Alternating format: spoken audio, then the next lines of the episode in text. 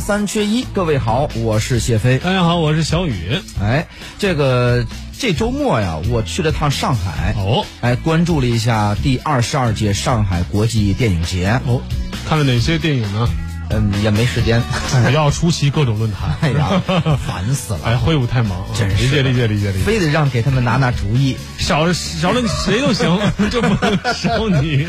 也没有没有，这个实际上是这个他这个现在上海电影节呢，其实呃中国的这个电影节啊，应该说是包括像长呃哎是东北呃东北哪？长春电影对，我记得长春啊，因为它是老老电影长影厂嘛。对，呃长春电影节包括咱们平遥还有电影节啊，然后呢还有这个像北京电影节，北京电影节已经去了两届了，然后这个上海电影节，但是呢呃呃还有其他的啊大大小小的。对，但是呢所有的加起来，包括那个叫北京大学生电影节，是北京师范学院他们来办的这么一个，嗯，那么最有影响力的以及在国际上面最被认可的，目前来说呀，应该就是上海国际电影节，还是上海？对，这个北京这个呢，今年办的是第九届，但是上海呢已经是二十二届，嗯，年头都足够长，嗯，那么呢，到这个上海呢，当然这个在电影节期间呀，感受颇多，这个回头呃等这个爱看电影的张老师来了以后，可以好好的这个分享一下，嗯，以及呢，包括这个在跟很多的业界的人在聊起来，就是说，其实大家都在都在思考一个问题，因为我们的电影节啊办的有点过于小众化，就是呢。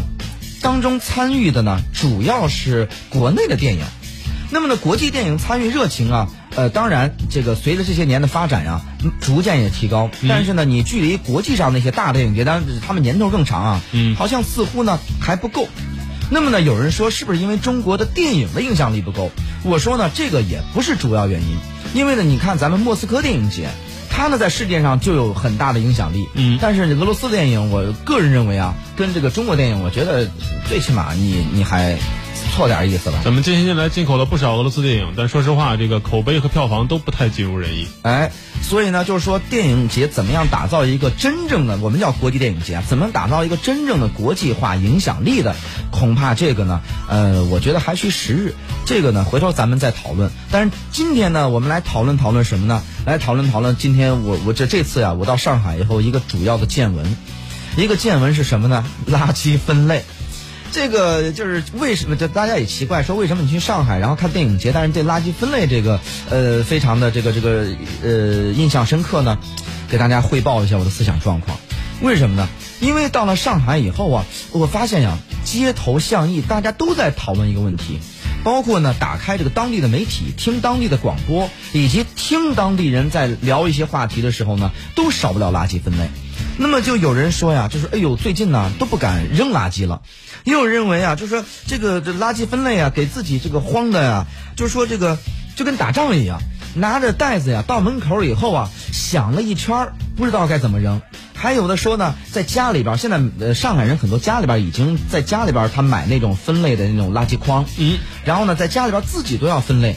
那么到底呢家里边怎么去分类呢？说是很多弄了半天，就说也是很迷茫。包括看他们的媒体上连篇累牍的很多专家坐这儿侃侃而谈，但是呢就某一些个别案例，这个大家也在争论，甚至还有争论。我觉得最有意思的小龙虾，小龙虾到底算是这个什么？因为它是分分类有很多呀。干类垃圾、湿类垃圾，这个这个的有害垃圾以及可可回收垃圾等等。是湿类的垃圾啊，呃，但是有人说了，他说，比如说你吃完以后这壳呢，这这壳或者说是只要能腐败的，我个人感觉应该都算湿类垃圾。对，有味儿的。最后的定论是这个，但是前期的这个争论，我不知道他们为什么就是一直在争论争论这个事儿等等啊，不够啊，哎，就是等等，反正就是说这个一个垃圾分类啊，以前我们想的过于简单化了，但是真正实施起来，恐怕里边有很多很复杂的这个原因。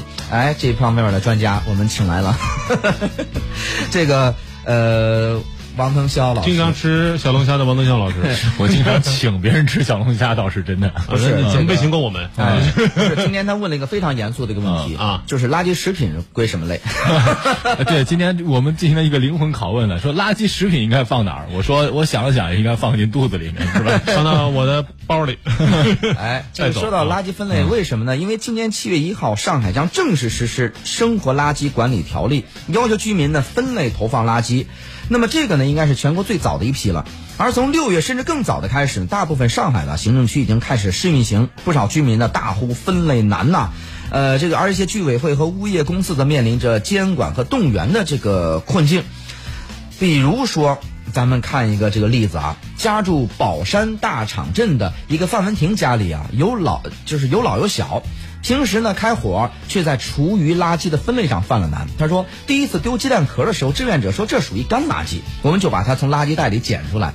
回头网上一查，写的又是湿垃圾。嗯，当然呢，也有人说这个厨余垃圾基本都属于湿垃圾，但是里边还有一但是，玉米芯子、猪大骨、榴莲壳则要投到干垃圾处。能烧的算干垃圾。很多人第一次往往这个分不清楚。那么，包括废弃的化妆品，该丢到是有害垃圾还是干垃圾呢？也是他这个很困惑。他说里边有什么化学成分也分不清楚，该怎么丢呢？一概按有害处理。哎，这个居民派 这个居委会派发的一个垃圾分类知识的宣传单，这个采取的是这个枚举法，尽管呢对照方这个方便，却没有提及化妆品的这一类别。他说这个单子也不全，毕竟生活垃圾有那么多种。这个现在种类太多了，很有可能呀，是我们现在很多东西啊，都是我们现在暂时预估不到的。是的而且我们也不能高估说这个老百姓自觉的说，我能意识到这是属于什么一个，恐怕还得更加细。反正就就是方方面面特别的这个难，所以我因为早晚咱们都要这个分类嘛，所以我就提交到这这儿啊，算算算 算一提交到这儿哎，咱们大家审议一下。其实咱们楼下，我们小区楼下贴的也有，分四个颜色：蓝色、绿色、橙色和黄色。啊，黄色呢是其他垃圾，绿色其实就是厨余垃圾。说白了就是，呃，厨房这儿的能腐败的、有异味儿的都算厨余垃圾。蓝色的是可回收的，它这这种相对简单一点儿。凡是你不管你是玻璃的、金属的、纸的，只要你第一是干的，第二能回收再利用的，都算可回收的。那玻璃也能回收吗？也能啊，可以当然能啊。嗯玻璃最简单回收了，玻璃任何的这个副作用都没有，烧化就行。然后呢，就是这个你就有害垃圾，像这个电池、灯泡、白炽灯，特别是 LED 灯管也是啊，都算这个有害垃圾。这种相对其实还简单一点，但是说实话，最大的问题是什么呢？就是如果分类垃圾的话，对于个人来说，你家里要备好几个垃圾桶，对，这是肯定的。而且比如说，我们很多人说日本学习日本，日本这个真不是什么都能学的。就光这个呃，为什么日本不专门把这个可回收垃圾分离出来呢？因为理论上可回收垃圾是没有异味的，对吧？无论你是纸箱是吧，你还是这金属管，还是这个塑料瓶，你只要盖好盖儿，对应该没有异味，你可以在长期家里存放的。这种每周可能只回收一两次。嗯，厨余垃圾最多每天一次到两次，其他垃圾的看看情况，也不是每天都有的。但是你日本可能还好一点，第一呢，日本很多人住的都是这种我们说啊这种，呃叫什么来着一一户建，对吧？嗯对就相当于这种独独户的房子栋啊，对，它空间大。嗯你这在咱们中国这个城市寸土寸金的，是不是？嗯我我还在家里腾零点五个平方放五个垃圾桶，你说这个是不是有点太奢侈？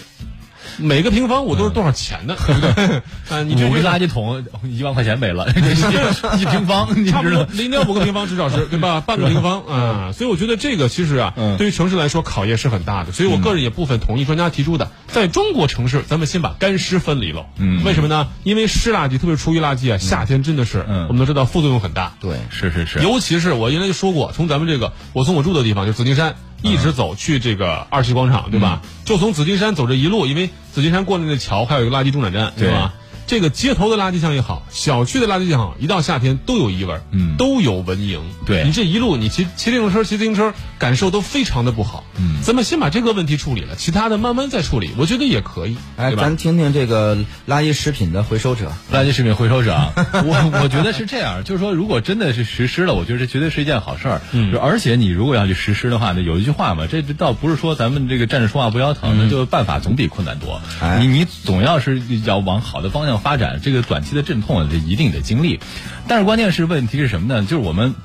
这事儿得追根溯源。那一方面是我们在后面，我们现在可能想到是，如果分类之后，我们会造成什么样的麻烦？嗯嗯。但是其实你得往前往前数，我们从根儿上这意识上有没有往这儿确立？对所以说你看啊，在很多这个先进国家呀，呃，他们这个在从呃幼儿园开始、小学开始，这个学学生呢就会有这样一个课，他们这课类似于这种国民基础素质课，所以从小呢，除了讲这个我们所谓的文化课之外，他有这个国民基础素质，就是包括这种垃圾分类啊，包括消防安全知识。是、逃生知识这种，全都在这个课里面。他从小就已经形成这样一个意识了。所以说呢，这个这个是一一以贯之的。从小你形成一个基本的准则之后，你后面。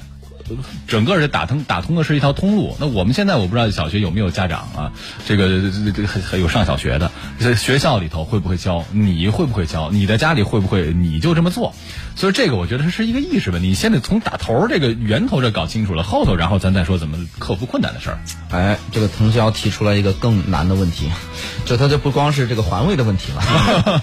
啊，这不是一家的事儿。嗯。那么，但是现在这个，你觉得有必要吗？就是现在，比如说小学里边，我要腾出了很大的精力去专门开课去做这个事儿，还是有必要的。科普还是有必要的。至少大家这有害垃圾不能随地乱扔，这个非常有必要，对吧？不论是电池还是灯管，实际上对环境造成的破坏都是非常大的，而且就发生在我们身边。再一个，这种刚才也说了，这种厨余垃圾如果能够及时处理，或者是首先分类的话，至少可以优化我们的生活环境。谁也不想天天跟蚊蝇作伴，对吧？你看现在，我觉得郑郑州其实也有改变。比如说以前那种小的三轮车收垃圾的，大大家现在可能注意到很少了，都是用这个机械化的设备，其实就是汽车来收，专门的车来收。但它有个什么问题呢？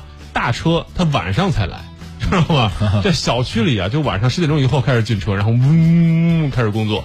哎呀，说说实话，对于城市居民来说也是一个不小的一个干扰。所以真的是，我觉得这个垃圾分类怎么样收，还是要因地制宜，结合我们切身的情况。再一个，本身的科普越早越好，每个人都提早意识，至少对自身来说是个好事儿。哎，这个大家伙儿呢也可以说一下关于这个垃圾分类啊，你是否详细的了解这个垃圾到底该如何去分类，以及呢，那你是否支持现在我们就开始推行垃圾分类呢？我们的互动方式是私家车九九九。